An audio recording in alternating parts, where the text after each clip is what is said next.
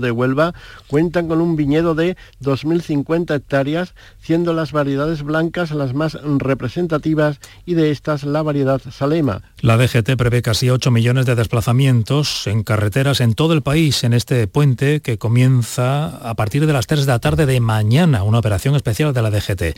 Y las temperaturas en este momento tenemos 16 grados en Huelva, en Cádiz, en Málaga, 14 en Almería y en las provincias del interior 11 grados en Sevilla y Granada, en las capitales 10 en Córdoba y 10 también en Jaén. Andalucía, una de la tarde y tres minutos. Servicios informativos de Canal Sur Radio. Más noticias en una hora. Y también en Radio Andalucía Información y canalsur.es. Tu gente, tu radio está aquí. Canal Sur Radio. La radio de Andalucía. Frutos secos Reyes. Tus frutos secos de siempre te ofrece los deportes.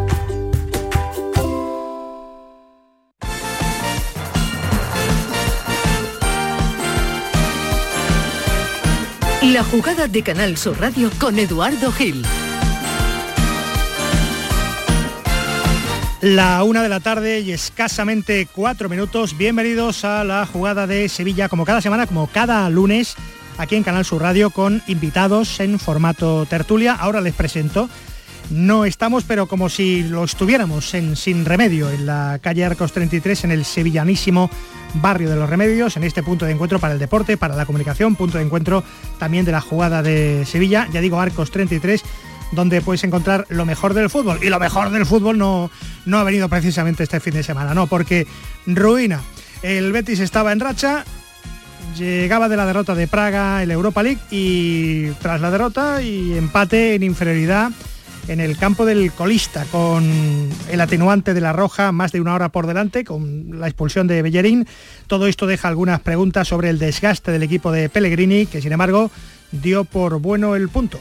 No, por supuesto que sí. Yo creo que para nosotros es un punto muy bueno, muy importante, en la medida que tuvimos que jugar alrededor de 70 minutos con un jugador menos, habiendo llegado el viernes a las 3 de la mañana a Sevilla y, y tener que jugar eh, ahora aquí en Almería, como digo, con un jugador menos. Así que en ese aspecto creo que el equipo fue muy maduro, por lo menos intentar ganarlo, pero si no, tratar, como digo siempre, de, de no perderlo. Bueno, empate a cero ante la Almería, viene tocado en los isquios Pecela, que lo juega todo. Vimos a Sócrates, el primer griego en la historia del Betis, eh, que debutó. El Betis no gana fuera desde el mes de agosto. En la primera jornada en Villarreal. Hola Nacho Bento, buenas y bienvenido. ¿Qué tal, Eduardo? ¿Qué le pasa al Betis fuera de, fuera de casa? Pues que no es ni mucho menos, es la metamorfosis, el cambio total. eh, el doctor Jekyll Mr. Hyde de lo que hace en casa, porque en casa evidentemente presenta muy buenos números con todo victorias, excepto dos empates frente al Cádiz y frente al Atlético de Madrid, pero es que este asunto de los empates se viene repitiendo mucho en las últimas jornadas en las que los hombres de Pellegrini actúan como visitante. Podrías de- decir que no les sienta bien viajar. La última derrota fue contra el Barça en el campeonato doméstico. Desde entonces, cinco empates. Granada, Alavés, Getafe, contra el eterno rival, contra el Sevilla, y Almería. Esto tras dos derrotas contra el Barça, esa última derrota, que fue por 5-0, y frente al Atlético Bilbao, también muy abultada, por 4-2. Desde el 13 de agosto no gana el Real Betis Balompié, lo has dicho tú al inicio de tu intervención, 1-2 lo hizo en la cerámica frente al Villarreal. Por lo tanto, no son buenos números, aunque tantos empates se pueden hacer buenos con victorias. La otra cara la representan los partidos en casa, donde no conoce la derrota con cinco victorias, como he dicho, dos empates frente a Cádiz Atlético Madrid. Viendo estos números uno puede ver el vaso medio lleno medio vacío, ya que lleva en liga 10 partidos seguidos sin perder su quinta mejor racha de la historia. En Europa no le sienta tampoco muy bien viajar, ya que tampoco... Glasgow, Praga. Praga, correcto. Eh, son dos derrotas que, menos mal que en Chipre, que el Limasol frente al Aris consiguió la victoria por 0-1, lo que le da la opción, evidentemente, en un calendario que vamos a repasar ahora, de obtener la clasificación para los octavos de final de la Europa Liga como primera de grupo. Primero viene la Copa, la Copa del Rey, que es lo más inmediato, como tú bien indicas, con Germán Pesela, que seguro que va a descansar, con un Héctor Bellerín que evidentemente tendrá que jugar, ya que no lo podrá hacer en liga, frente al Real Madrid, al ver la roja frente al conjunto almeriense, frente al villanovense lo hará el miércoles a las 7 de la tarde. Sí, porque tenemos Copa, Copa el mismo día, Rey, el miércoles correcto. juegan el Sevilla y el Betis. y frente al Real Madrid el sábado jugándose el 14 de diciembre, como he dicho, la clasificación contra el Rangers en casa. Viajará a San Sebastián, un Miura, el 17 y antes de la lotería, el 21, recibió, recibirá al sorprendente Girona. El Real Betis, por cierto, en el Power Horse Stadium tuvo a un inspirado Ruiz Silva, una hora con uno los menos- muebles. salvó los muebles, incluso a remates propios de- del propio Abner, que mar perfilado en una ocasión remató al larguero de su propia Pues si portería.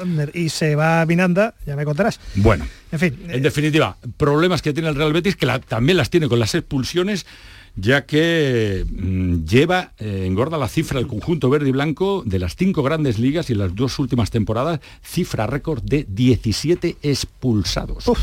Por lo tanto, estos son los datos. si el Betis hubiera ganado, eh, hubiera adelantado el equipo del que todo el mundo habla, el que está de moda, que juega muy bien, la Real Sociedad. Bueno, pues el Betis sigue a un punto de la Real. Pero cuidado con la intensidad física del Atleti de Bilbao y los Williams que están que asustan. Los dos equipos vascos son el auténtico rival por Europa del Betis que tiene la Champions a seis puntos, algo que ahora mismo se nos antoja muy complicado y de momento solo le da para ser séptimo y eso es conference. Y decías, una nueva expulsión, la roja Bellerín, discutible. Bueno, pues eh, otra más. El Betis tiene ese lunar de los partidos fuera de casa y las expulsiones. Otra vez, otro mal endémico que debe mirar. Y si me permites, Pellegrini. Eduardo, un dato, ¿eh? Bellerín, que lo puede encarnar perfectamente en lo que supone el, el devenir del Real Betis Balompié con estas tarjetas rojas. Bellerín lleva dos expulsiones con el Real Betis Balompié en 46 partidos. Bueno, pues en el resto de equipos que ha actuado Bellerín, entre ellos el Arsenal, Barça, etc., 267 partidos no fue expulsado nunca. Mm, Bueno, bueno, eh, eh, discutible lo de Bellerín o no. La- el gol anulado en el tiempo añadido del Sevilla 1, Villarreal 1 por el VAR puede, pero en fin, al menos en el Sánchez Pizjuán, gracias Nacho, eh, en el Sánchez Pizjuán ayer no acabó la cosa como el Rosario de la Aurora. El, el punto vale para que Diego Alonso al menos, mm, bueno, se mantenga en el, en el cargo. Al rescate el canterano Quique Salas y Diego Alonso que gana una semana más de vida. Evidentemente el triunfo está cerca, lo que debemos hacer es seguir insistiendo, trabajando, creyendo ¿eh? y, y confiando en las cualidades y el potencial del equipo. El Sevilla, Enrique García, como cada lunes, hoy 4 de diciembre. Bienvenido, querido. Buenas tardes, eso como cada lunes quiere decir que ruina, ¿no? O sea que bueno, No, que hay como cada poco- lunes tú. Hay, hay poco bueno como de lo cada que lunes hablar, tú, ¿no? pero Ah. sí que es verdad que el Sevilla no gana es el 17 de septiembre. Hay poco bueno de lo que hablar. Menos mal está que, pasando? que no subió al marcador ese. Tenemos que dar por Exacto, bueno pero de todas formas, que, que el- Alonso eh, puntúe, que empate. ¿Cómo se ve? No, no, no se puede dar por bueno que el entrenador del Sevilla empate y con que no pierda ya está la cosa bien, no puede ser. Sobre todo cuando vino después de un hombre como Mendilíbar, que yo creo que aportó bastante al Sevilla, con todos sus problemas, sus defectos, sus manías, todo eso, pero aportó, cumplió con crece lo que se le había encargado y viene, supone, para mejorar el, el, el papel y la aportación de ese entrenador. No, es que para mí no ha aportado nada hasta ahora. No ha aportado nada. O sea, ayer era un fútbol simplón, un fútbol, bueno, eh, aseadito, aseadito. Y es lo mejor que ha hecho el Sevilla, ¿eh? desde que está aquí el, el entrenador uruguayo. O sea, pero aseadito, ya está. Es que cuando el Sevilla marca ayer el gol, el estadio se viene arriba. Cuando empata, cuando empata, cuando ve, cuando ve cómo prácticamente al minuto Gudel favorece eh, que, que, que el Villarreal empate, el silencio que se hace en el Sánchez Pizjuán es absolutamente significativo de la sensación de impotencia que ahora mismo, que ahora mismo caracteriza el estado de ánimo de los. Pero la pregunta es, ¿pero qué entrenador, qué entrenador eh, necesita el Sevilla? Pero es que a mí no me pagan para eso. Es decir, que no, vamos, que seguro que lo hay, o sea, seguro que Yo no. quiero saber si quieres a Javi Sí, Gracias, si te reñirías Que no, con que no, que no, que no, que no, que no, que no, que no, yo me que yo me niego a limitarme a ¿Ah, no? una nómina de entrenadores de cuatro o cinco nombrecitos. No, pero ya está claro que hay que cambiar de Yo- entrenador. Bueno, pero Si que no hay, hacen mucho- porque no hay- hay muchos ¿no? entrenadores en el mundo. Pero insisto que se paga y muy bien a quien tiene la obligación de encontrarlo. Te pido uno, ¿eh? Bueno, y yo, y yo digo que se encargue el que cobre para eso. Y digo que no se limite, que no se limite, no, que no se limite la cosa la nómina de cinco o seis entrenadores ya manoseados. Javi Gracia, ¿te gusta Javi Gracia? A mí no me gusta ninguno de los que están ahora mismo en el paro. ¿Te vale eso? ¿Ah, no? Ninguno. Ninguno, o sea, no me convencen en absoluto, ninguno, ninguno. El que me conven... lo, pone fácil. El que, el que, me convenciera es eh, precisamente Marcelino y Marcelino ya está ocupado, o sea que no. Bueno, pero eh, que es que el mundo es muy grande, ¿eh? y el mundo del fútbol muy grande. Bueno, bueno. Y entrenadores fantásticos que hay por ahí. Mira, entrenador... Hombre, ahora, entrenadores que me gusten. A mí me gusta el del el Rayo, a mí me gusta el del Girona. Ya están todos pillados. Ya, llegamos tarde. Claro, es que eso es lo que no puede ser. Es que el Sevilla tiene que ir muy por delante de, otro, de otros clubes para, para coger lo mejor, no lo que más suena y lo que todo el mundo manoseamos. hoy, eh, hoy tenemos un programa especial porque hoy hay Junta General de Accionistas del Sevilla, esta tarde a las 6, empezaremos a contarlo en Canal Sur Radio durante toda la jornada, una junta extra, eh, extraordinariamente noticiosa o noticiable, muy importante. Eh, de entrenador no sé, pero presidentes, presidentes hay unos cuantos. Ya digo que a las 6 puede que Castro sea su última, puede no, su última Junta General de, Accionistas, el relevo el vicepresidente del Nido Carrasco, que sí o sí debe ser entronizado como presidente a partir del 1 de enero de 2024, es decir, en menos de un mes, ya. Y el expresidente del Nido Benavente, que señalado como culpable indirecto por agitar a las masas tras las pintadas del fin de semana los despachos profesionales del presidente Castro y la consejera Carolina, Carolina Ales, que así lo han denunciado, bueno, pues del nido, del nido Benavente está en boca de todos. Ayer se le preguntó sobre lo ocurrido el fin de semana. No voy a hacer ningún comentario. siento mucho, por supuesto, las presiones a las que están sometidos y si son violentas más, pero no voy a hacer al respecto ningún comentario. ¿Condena los actos que han Evidentemente. José María, de cara a mañana, ¿cómo se prepara? Bueno, está todo preparado. Bueno, al expresidente del Nido Benavente le han denegado las cautelares otra vez por parte del mercantil número 2 y no podrá votar, pero entiende que es un momento y que la situación deportiva arrastra y debe arrastrar a muchos sevistas descontentos, que es el momento. Hoy habrá fuertes medidas de seguridad para acceder a la sala del hotel donde se va a celebrar la Junta, en el Hotel Los Lebreros y la propia sala, este ambiente de crispación de guerra civil, así como suena, entre sevillistas, entre padre e hijo no presagia nada bueno. Así que a la una y cuarto a mí se me atreve, o me atrevería a decir que por favor que los sevistas la bajen al suelo. Ya digo que lo empezaremos a contar desde las siete y cuarto en el Mirador de Andalucía Deportes, después todo lo que pase en el pelotazo y a pesar de que solo se emitirá públicamente los medios oficiales del club el discurso del presidente, Canal Sur Radio eh, os tendrá informado de, todos hoy, de todo lo que ocurra. Hoy nos acompañan una serie de invitados que tienen, yo creo, mucho que, decir. Son eh, sevistas de, base, accionistas pequeños o minoritarios, que, como sabéis, eh, están agrupados desde hace bastantes años en una asociación que se llama Accionistas Unidos, cuyo presidente nos acompaña hoy aquí. Eh, Pepe Parra, ¿qué tal? Presidente de Accionistas Unidos de AU. Bienvenido buenas tardes. Mm, buenas tardes y muchísimas gracias por por acordarse de nosotros para, este día tan importante. Eh, nos hemos acordado de todas las cosas porque hay que hacer números. Y usted creo que es economista y, mm, ustedes ahora mismo no llegan al 5% del accionariado del, Sevilla. No, nosotros actualmente eh, tenemos una representación del 4%. 4%. Y todo ello a pesar, a pesar de, de toda la guerra accionarial que va disminuyendo el número de pequeños accionistas, ¿no?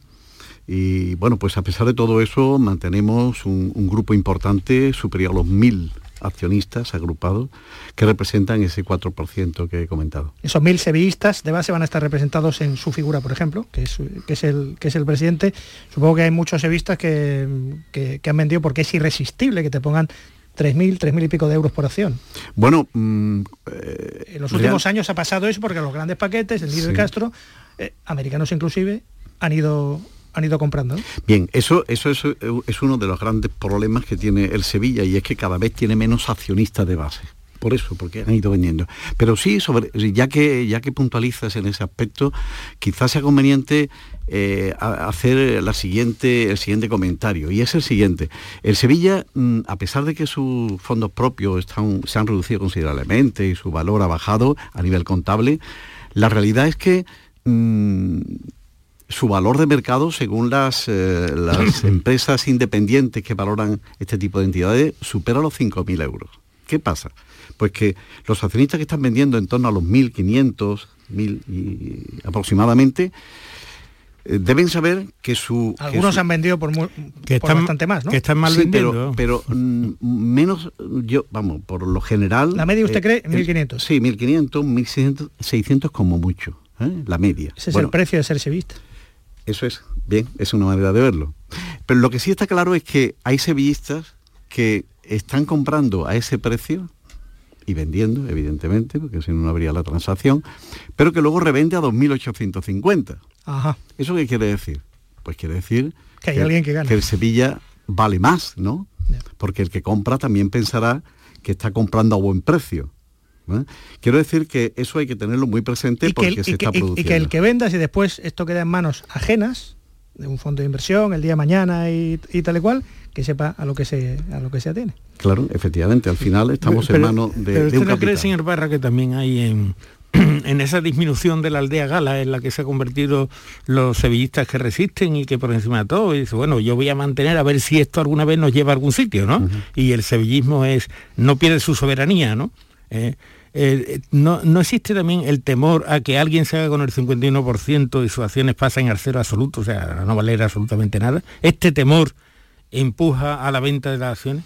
Bien, ese, ese temor que es razonable, razonable, mm, no, no es óbice para, para resaltar que el Sevilla está siendo objeto de transacciones y, entre comillas, podemos decir que al sevillista, en cuanto a precio, ahora mismo le está engañando. Si incorporamos, si incor- incorporamos esa, esa visión, que es absolutamente coherente, mm, por eso precisamente, bueno, ocurre, ocurre, yo creo que ya hay que explicar desde otro punto de vista, que todos los accionistas mayoritarios, todos los paquetes mayoritarios, tienen un pacto de tal manera que en el caso de que se vendiera Sevilla, todos estarían con un mismo precio.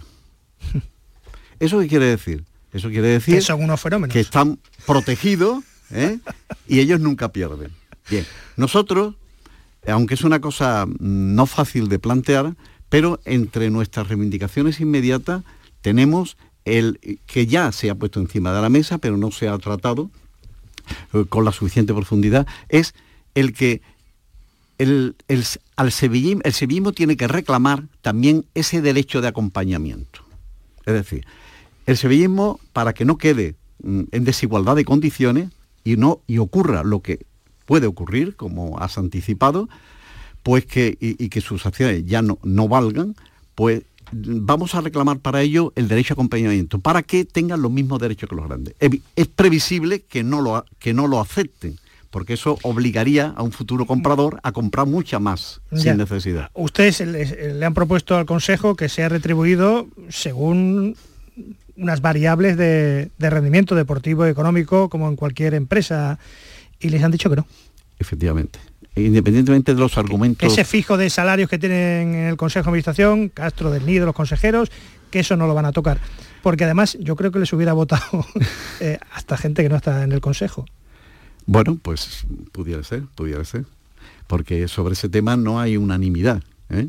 No hay unanimidad. Es decir, si el Sevilla va bien, que cobren lo que esté estipulado, lo que ustedes quieran, pero si el Sevilla va mal, Por eso, por eso nuestro sueldos de planteamiento... 500.000, 600.000, 400.000, no tiene sentido. Eso es lo que ustedes han planteado. Por eso nuestro planteamiento pasa por un fijo y por un variable que depende de resultados económicos y de su- y resultados deportivos. A eso se hubiera apuntado del nido buenamente para, Bueno, Mm. al menos para avanzar para en contestar a Castro, pero les han dicho que no. ¿no? Bueno, realmente este, hay que dejar muy claro que, que este, este 1% sin condición alguna que figura en su estatuto fue aprobado en base al pacto por la pasta que firmaron todos los mayoritarios. El 1% de salarios, Eso es. habla usted. Bueno, realmente no todos lo firmaron, porque la familia Carrión creo que no, pero finalmente cuando se sometió a Junta General, el 95% de los votos fueron afirmativos. Solo un 5%, en donde estaba nuestro paquete, como accionista unido, votó en contra. Ahora volvemos a lo del pasto, lo del eh, no es pacto- pasto por la pacta, sino el pacto por la pasta, evidentemente.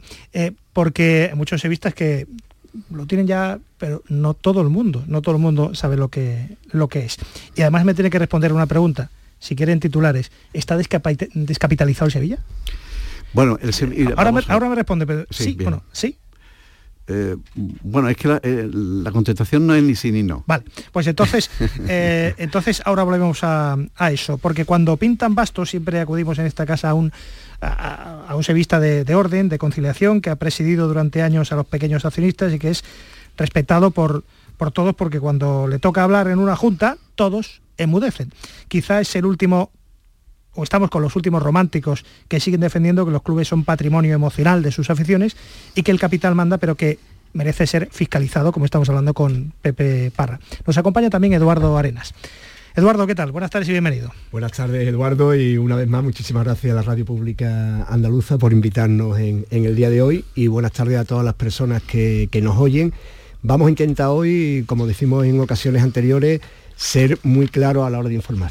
Vivimos épocas vivimos épocas Sí. difíciles en, en el Sevilla y tenemos la responsabilidad de que los mensajes que hoy estamos dando, ya Pepe se ha encargado de realizar varios mensajes que son muy clarividentes y vamos a intentar también que los de Paco y los míos vayan en esa línea. Vivimos unos tiempos de polarización, pero esto ya pasa de castaño oscuro. Eh, pintadas, amenazas, el despacho del presidente Castro, de la consejera Carolina Ares, un scratch eh, al salir del estadio. ¿A dónde vamos a llegar? ¿Esto representa al Sevilla? ¿Está detrás del nido como en su denuncia infieren eh, tanto Castro como Carolina Alés?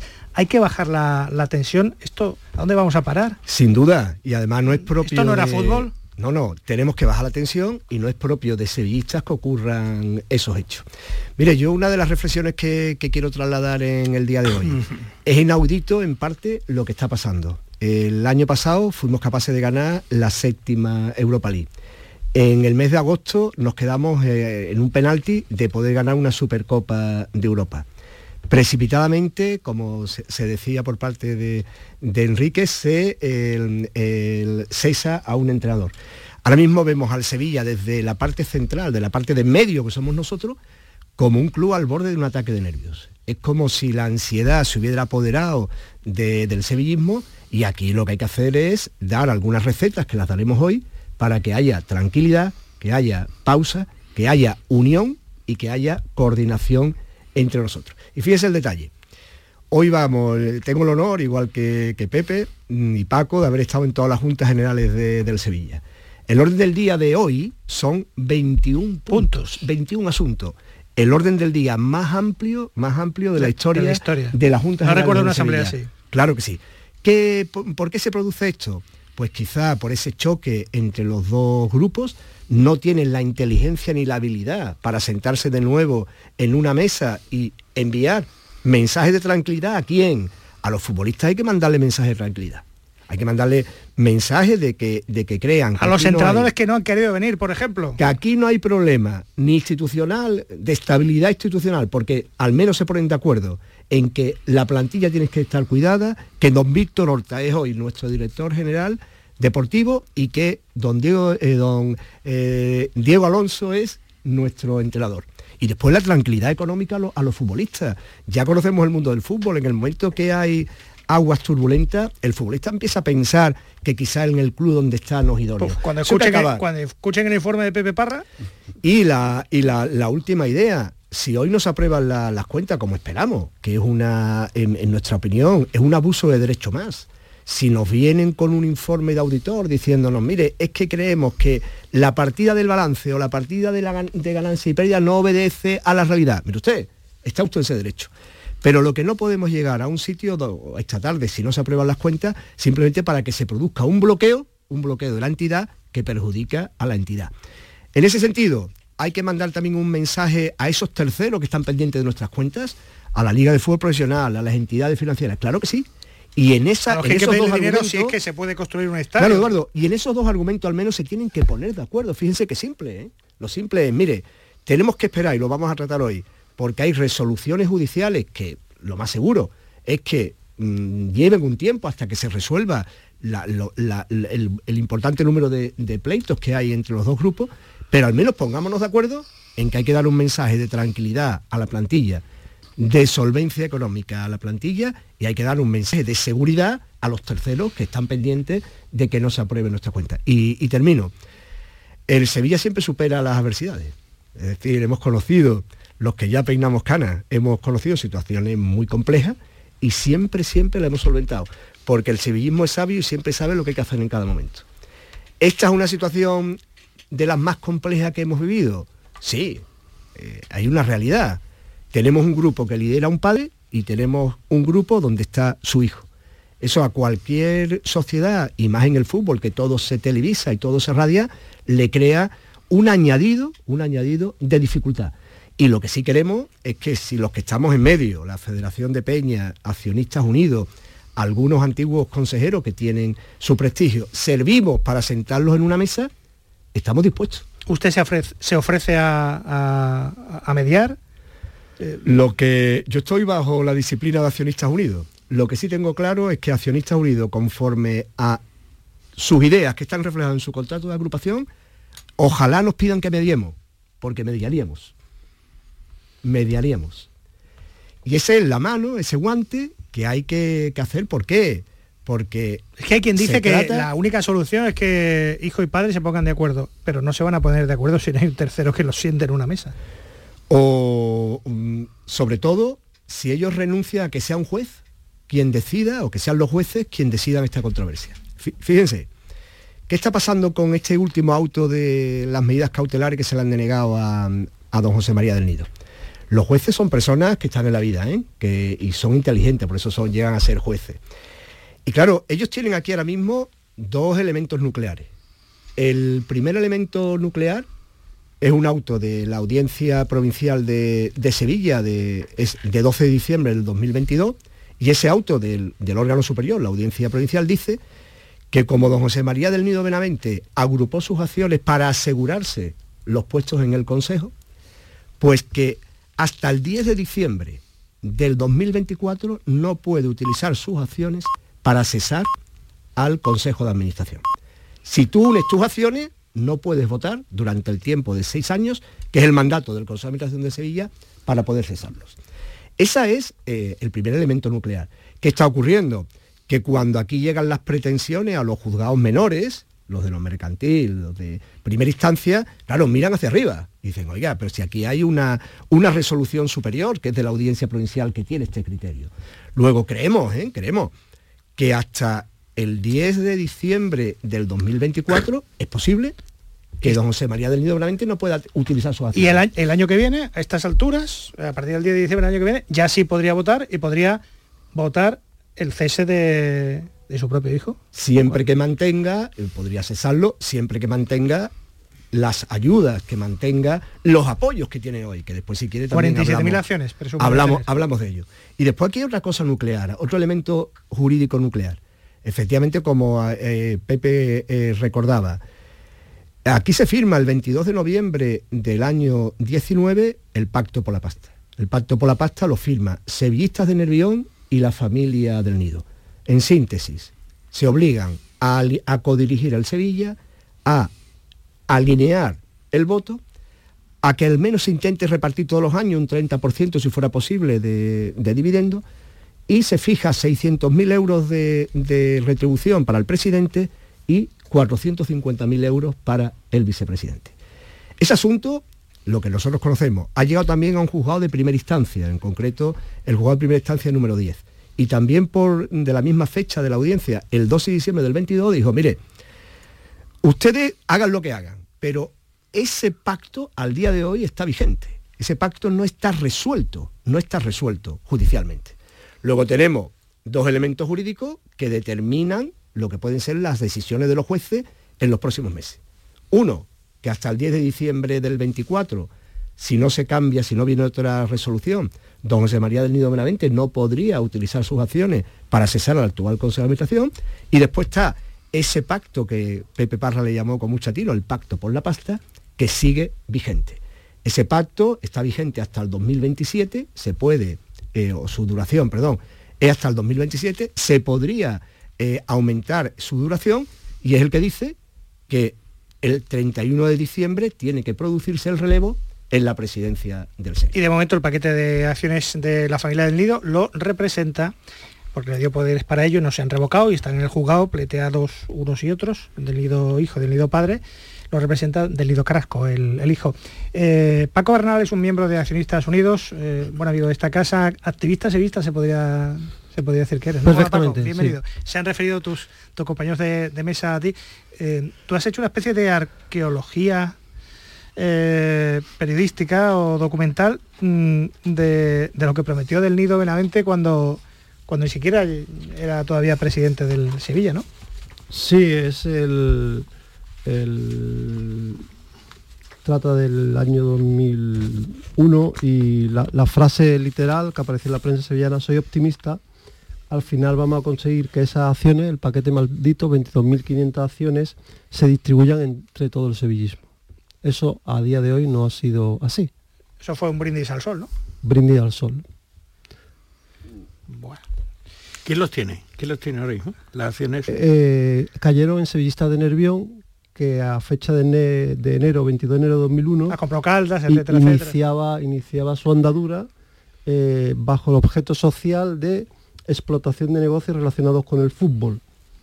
La cantidad era 1.658.880 euros, 276 millones de pesetas de la época, que se entiende que fue el importe final abonado por las 22.500 acciones a un coste de 73 euros la acción. ¿Pero quién las tiene?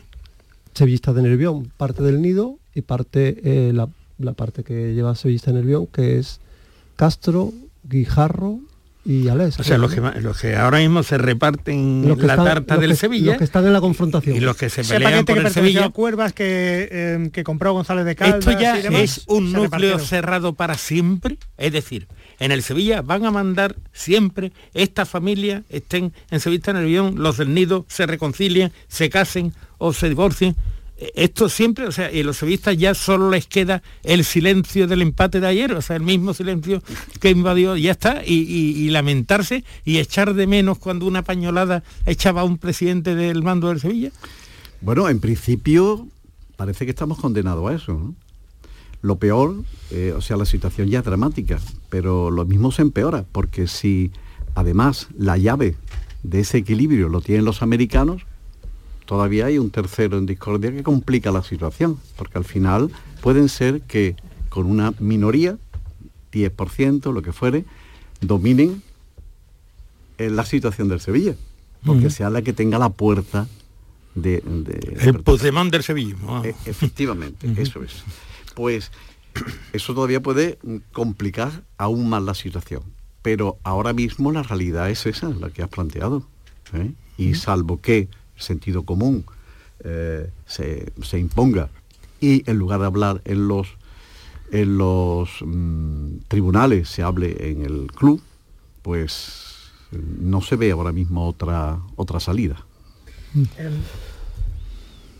¿Cuánto?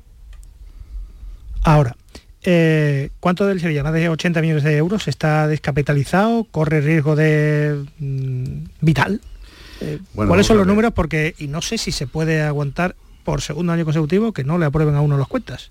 ¿Eso cómo va? Bien, una cosa es eh, el, formalismo, la realidad, o sea, el formalismo de aprobación de cuentas, que tiene su importancia desde muchos puntos de vista, sobre todo mercantil y sobre todo incluso de imagen financiera. Y otra cosa distinta es si en esa situación se puede, mm, se puede vivir financieramente, ¿no? Eh, sobre el primer punto, bueno, pues mm, evidentemente ha ocurrido el año pasado, este año es previsible que ocurra y ya veremos el año que viene. Sin aprobar las cuentas, eh, el club puede vivir. ¿Qué consecuencias tiene? Bueno, pues puede tener problemas registrar en el registro mercantil, pero hay modos de solucionarlo porque la propia ley establece mecanismos para no, para no mm, eh, cerrar la operatividad de la empresa, de la entidad. Y mm, y, luego, a nivel de imagen financiera, para las entidades mm, bancarias y tal, bueno, pues tiene importancia, pero lo grave sería que el informe de auditoría no fuera favorable. Es decir, lo sustancial que es que, según el informe de auditoría, las cuentas representan la realidad. Por lo tanto, las entidades financieras ya saben a qué atenerse. pueden valorar la situación. eh, el hecho de que no se apruebe es una cuestión formal, que tiene su importancia, pero relativa. Porque Pero una sociedad que iba disparada hace los 300 millones de euros de presupuesto y, y demás, que sufra esa contracción con esa deuda, eh, cuatro años en Champions, cuatro años en Champions y que y cada vez con más deuda. Entonces, ¿cuál es la solución? Vamos a ver. La, ¿Cada la año hay que ganar una Champions o qué? Eso es. ¿Hay que ser el Real Madrid 2? La, la situación ¿Para que esto de- sea viable? La situación de Sevilla. ¿Quién ha inflado los sueldos? ¿Monchi, eh, el culpable, siempre el que se ha ido? Bueno, eh, aquí hay una, una, una deuda, que ya que ha surgido el tema de deuda, voy a, hablar de la- del montante de la deuda. El montante de la deuda al cierre del ejercicio último estaba en 252 millones, el año anterior fueron 242, 207, ha ido creciendo. Y aunque la deuda neta ha disminuido un poco porque la tesorería es, mayor y los derechos de cobro también, ¿no? Pero en definitiva la deuda neta está en 161 millones. Bien. ¿Qué pasa en esta situación? ¿Qué, qué ha pasado? Bueno, los ingresos han subido, evidentemente, pero el problema del Sevilla está en que el coste de la plantilla es muy elevado, es excesivamente elevado. ¿eh? Yarusá, Nianzú, Marcao, fichajes eh, fallidos, pero además muy caros Es de mantener. el coste de la plantilla del Sevilla, de la plantilla, Aquí- es- supera los 200 millones de euros. ¿Y a quién vendes ahora? ¿A ¿Eh? Rakitic?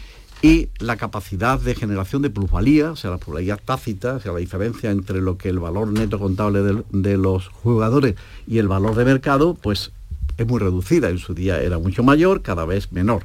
Bien, ¿qué pasa? Que mm, independientemente de quién tenga la culpa, eh, sin ponerle nombre, hay una realidad.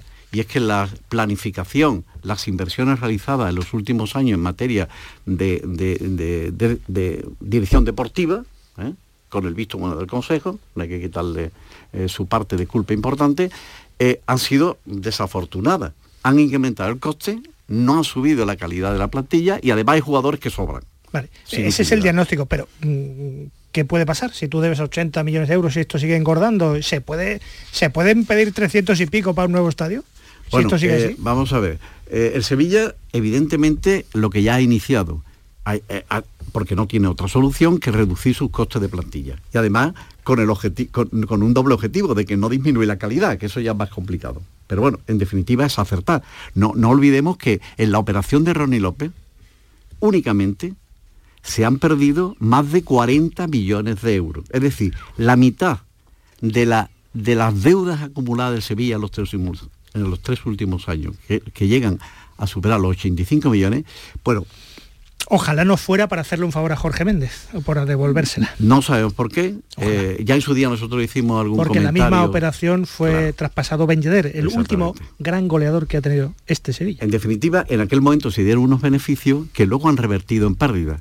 Porque claro, si el jugador se hubiera vendido en 20 en lugar de 40 y no se hubiera comprado a Ronnie López, en aquella fecha el beneficio hubiera sido menor, pero ahora es el coste de Ronnie López junto de fichaje, o sea, derecho federativo y fichaje, han acumulado aproximadamente 40 millones de euros. Es decir, en un solo jugador ha habido, No me diga más. se ha consumido casi el 50% de las pérdidas. No me A mí- diga, no me diga Yes. más. A mí, aparte de estas precisiones tan didácticas, eh, yo, yo me llego a hacer una pregunta. Cuando el mando está donde está, es decir, está en disputa, pero al fin y al cabo está en disputa en una mesa cerrada, en el cual ahí no entra nadie, ¿no?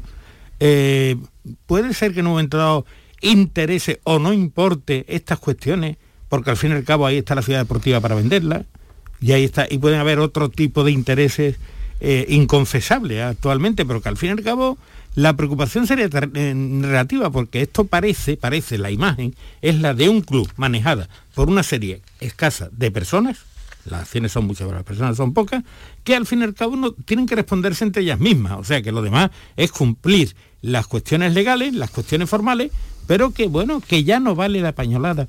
Y ante todo esto, ¿se plantean ustedes, como sevillistas que son, que solo les mueve el, el Sevilla, la movilización? Yo no hablo de la, de, de la violencia, ni de nada parecido. Tú hablas de mil sevillistas hablo- a la calle que hablo- representan no, a de estos mil, señores. O de mil o de diez mil o de. Bueno, o de, estos señores representan mil. 50.000. Yo digo la movilización, la movilización que muchas veces consigue lo que por causas por los cauces absolutamente legales o de número de acciones eso no se consigue porque hacen inviable no, bueno bueno o sea que- que hacen indigerible una situación social y un club de fútbol como el Sevilla tiene una repercusión social muy importante en lo cotidiano, en la vida de una ciudad, ¿Han pensado en esta fórmula en un momento dado? ¿O podrían pensarla? Ahí, Enrique, el, el, gran valor que tiene ahora mismo Accionistas Unidos es que esa movilización es semana a semana.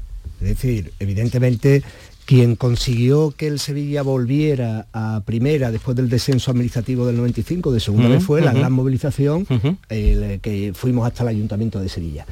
el gran valor de Accionistas Unidos es que lo que hay es un trabajo continuo. Ese trabajo continuo, como, como bien dice Enrique, se puede traducir en que haya que convocar movilizaciones, pero también ejercitar los derechos que nos da la ley el hecho de que se, aparecen los americanos en el horizonte, a lo mejor algunos se entera de que esta película va de esto. Claro, y ahí vamos, ¿no? Es decir, que hay, que dar las gracias a todas las personas que siguen agrupados con nosotros. Estuvimos en la asamblea del martes pasado y en Accionistas Unidos hay un nivel de sentido común altísimo y un nivel de, compromiso altísimo. ¿Cuál tiene que ser siempre la estrategia? Que podamos, estamos ahora en torno a un 4, un 4 y algo por ciento, que ese porcentaje siga creciendo para tener siempre el qué, el 5. El 5 es lo que te permite eh, trabajar jurídicamente. ¿Cuántas acciones sueltas hay por ahí? Contra esos ¿Cuántas acciones sueltas hay por ahí? Yo no sé si ahora mismo el porcentaje Hombre, que, se pudieran animar a, este llamamiento, ¿no? Sí, sí, puede estar en torno al 8 o 9%. El 8 o 9% que, no viene a la Junta. Que, ahí podemos decir un, un, fondo al que acudir para este llamamiento que si tuviera eco. Y Enrique, efectivamente, si hay que convocar movilizaciones, mm, formamos parte de ese civismo de base que las convoca. Pero aquí un detalle importantísimo que lo alumbraba, eh, eh, bueno, Paco ha hablado de lo que es la parte antigua, cómo nos fallaron y no nos ofrecieron las acciones al sevillismo de base. Y ahora mismo aquí un elemento nuclear. El elemento nuclear se llaman los americanos. Los americanos ahora mismo pueden tener la llave de la mayoría. Eh, permíteme un instante, porque la pregunta es muy sencilla, se la voy a lanzar. Eh, está utilizando Del Nido a los americanos para llegar al poder o son los americanos los que están utilizando a Del Nido para quedarse con el Sevilla. Las dos menos cuarto de la tarde con Pepe Parra, presidente de Accionistas Unidos, con Eduardo Arenas, un histórico, y con Paco Bernal, que me gustaría que enseguida me hicieras un retrato de si el sevillismo está con Del Nido Benavente o no, eh, después de la publicidad, como diría el clásico. Centro de Implantología Oral de Sevilla, CIOS Campaña especial 36 aniversario.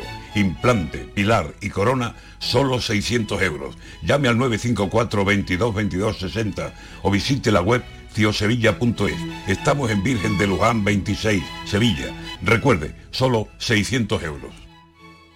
Sol Renovables, tu empresa de energía solar. Más de 20 años de experiencia en diseño, instalación y mantenimiento de placas solares y energías alternativas. Enchúfate al sol. ¿A qué estás esperando? Contacte con Sol Renovables para presupuesto de tu vivienda o empresa. www.solrenovables.com o 955 35 53 49.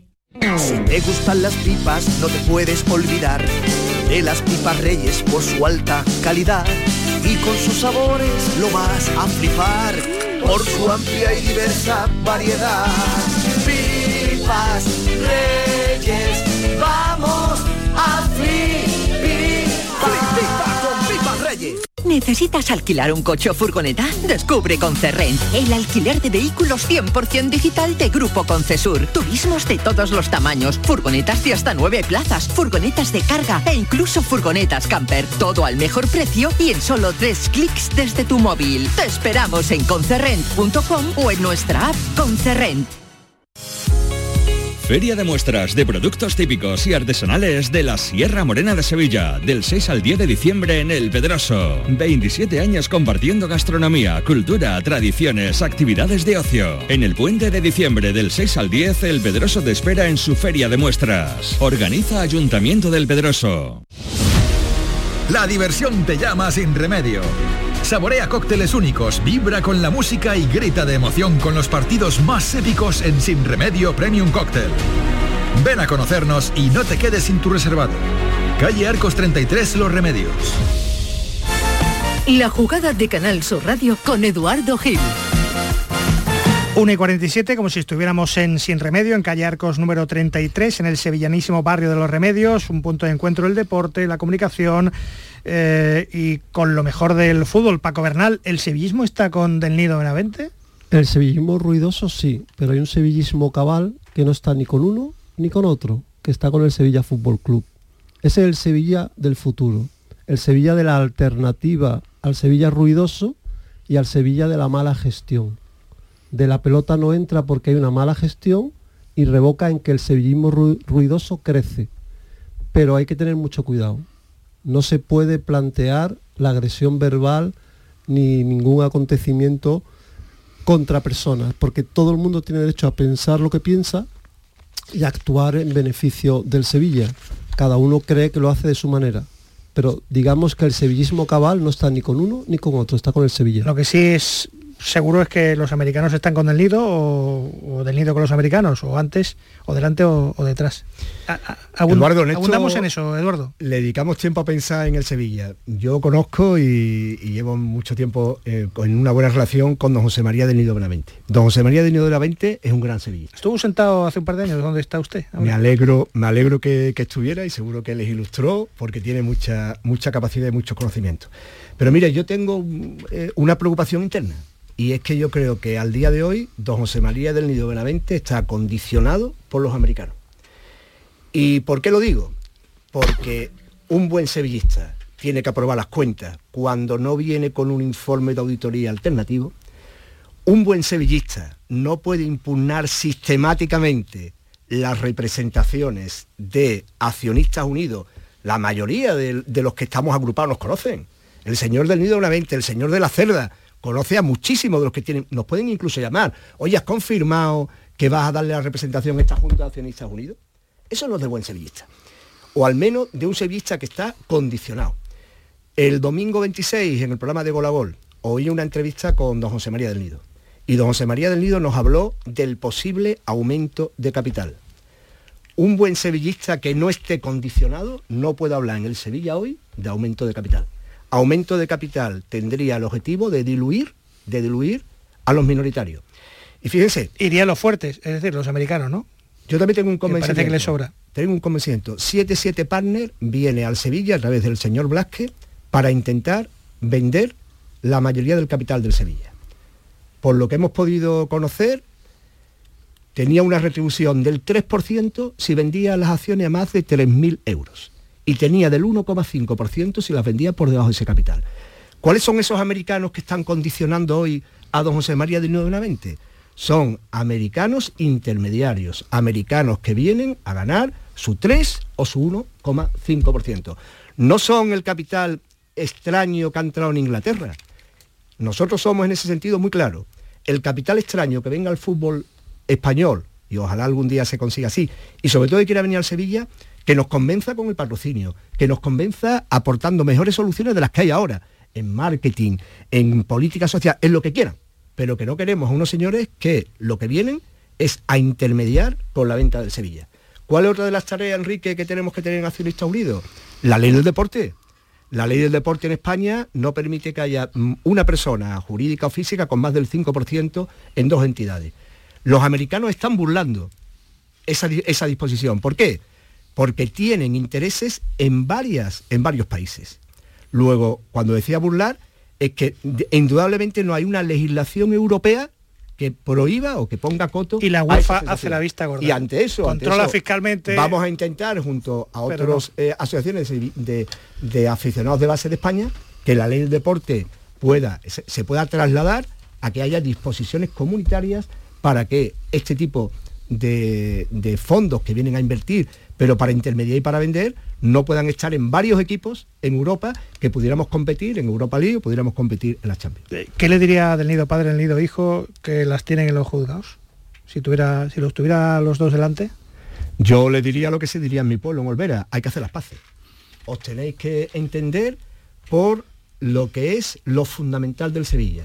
Manden los dos con el señor Castro un mensaje de tranquilidad a la plantilla, que se les vea a los tres juntos en una mesa, mándele un mensaje de tranquilidad al entrenador, digan los dos, los tres, que el Sevilla es solvente, que no peligran, no peligran sus contratos, y después manden un mensaje de confianza a la Liga de Fútbol Profesional, a las entidades financieras, de que el Sevilla no tiene peligro ninguno y lo único que estamos ahora mismo pagando una gestión deportiva económica que ha sido muy negativa. Y que ya que es un discurso demasiado racional para, lo que hoy es el fútbol y la situación en Sevilla, y le aplaudo, ¿eh? le aplaudo.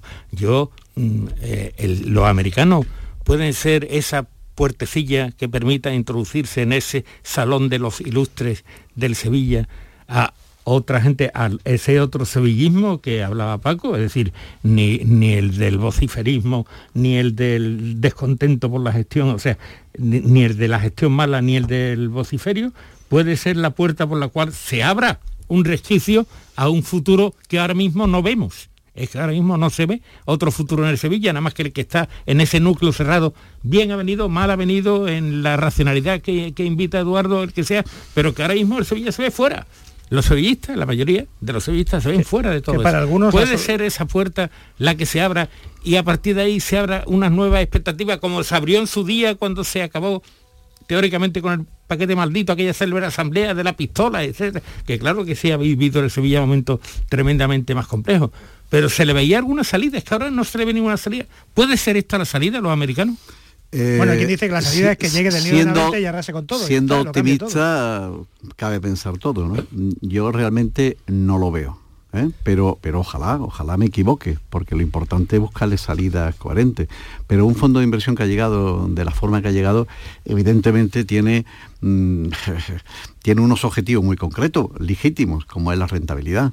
Y además, en la última asamblea, en la última Junta General, nosotros le preguntamos, entre otras cosas, cuando presentó aquel Consejo de Administración tan, tan especial, por no decir, por no calificarlo de vergonzoso, ¿no? compuesto por la familia, eh, la sociedad tal y cual, pues mm, le preguntamos, ¿qué pacto tiene con los americanos? ¿Qué contrapartida que, porque algo tiene que haber, evidentemente, ¿no? No puede ser eh, gratuito ni puede ser por sentimiento. No contesta.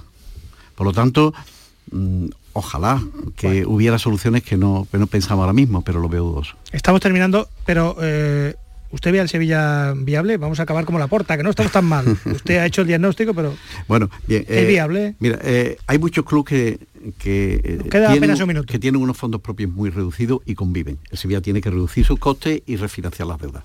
Pero la solución de no aprobar las cuentas es una medida populista, ¿no? Porque finalmente cuando pasen unos años se van a aprobar estas mismas cuentas. Eso no cabe duda. Lo que ocurre es que el momento es oportuno para que, para que no se apruebe. Señor Parra, muchas gracias como presidente de Accionistas Unidos y, a, ver qué pasa esta, esta tarde. Y Eduardo Arenas igualmente, a ver qué, nos separa la, tarde en una nueva Junta General de Accionistas en Sevilla histórica. Muchas gracias, iremos con esa esperanza de, que efectivamente el ambiente no, va a ser el más propicio, pero siempre intentaremos ponerle mucha Muchas gracias en nombre de Accionistas Unidos. Está muy feo que no televisen la asamblea. ¿eh? Está muy feo. Y, más feo todavía si televisan el discurso del actual presidente. Y ahí se acaba la retransmisión. en la radio de Sevilla sí se podrá seguir la asamblea en su conjunto, pero vamos. Los gestos son importantes. ¿Qué esperas, Paco Bernal? Eh, tensión, mucho ruido y pocas nueces. Eh, Más de lo mismo. Esto va a ser continuidad de la asamblea anterior, mucho texto y mucha palabra jurídica y poco poco avance en cuanto al sevillismo necesita. Bueno, gracias a los tres, a, Paco, a Eduardo y a Pepe. Enrique, te, veo pronto, ¿no? ¿Eh? ¿Te veo pronto? Sí, hombre, sí, nosotros, bueno, nosotros no tenemos problemas. y a nosotros que nos televisen siempre, ¿no? Exactamente. todo lo de la Junta esta tarde a partir de las 7 y cuarto el Mirador de Andalucía Deportes con Javier Pardo, Manolo Martín y ya esta noche en el pelotazo con Antonio Camaño. Gracias Nacho Bento, gracias Antonio Martínez. Fue todo. Hasta la tarde. Adiós. Llegan las noticias.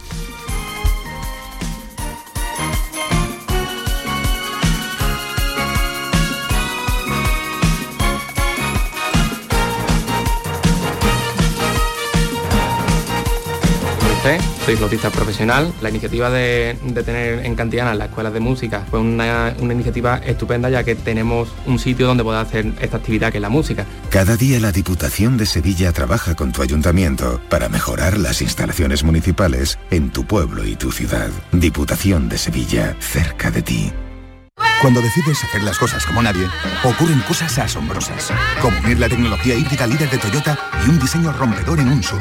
Toyota CHR Electric Hybrid. Con sistema multimedia Toyota Smart Connect con servicios conectados gratis. Estrena la hora sin esperas. Lo extraordinario se hace de frente. Te esperamos en nuestro centro oficial Toyota y Paljarafe en Camas, Coria del Río y en el polígono Pisa de Mairena. En HLA Santa Isabel cuidamos de los más pequeños de la casa en nuestra nueva área de pediatría HLA Kids. Modernas instalaciones pensadas para mejorar la experiencia de los niños, profesionales de referencia, consultas externas, hospitalización y urgencias las 24 horas. Calle Luis Montoto 100. Citas al 954-919-015. HLA Santa Isabel cuida de ti.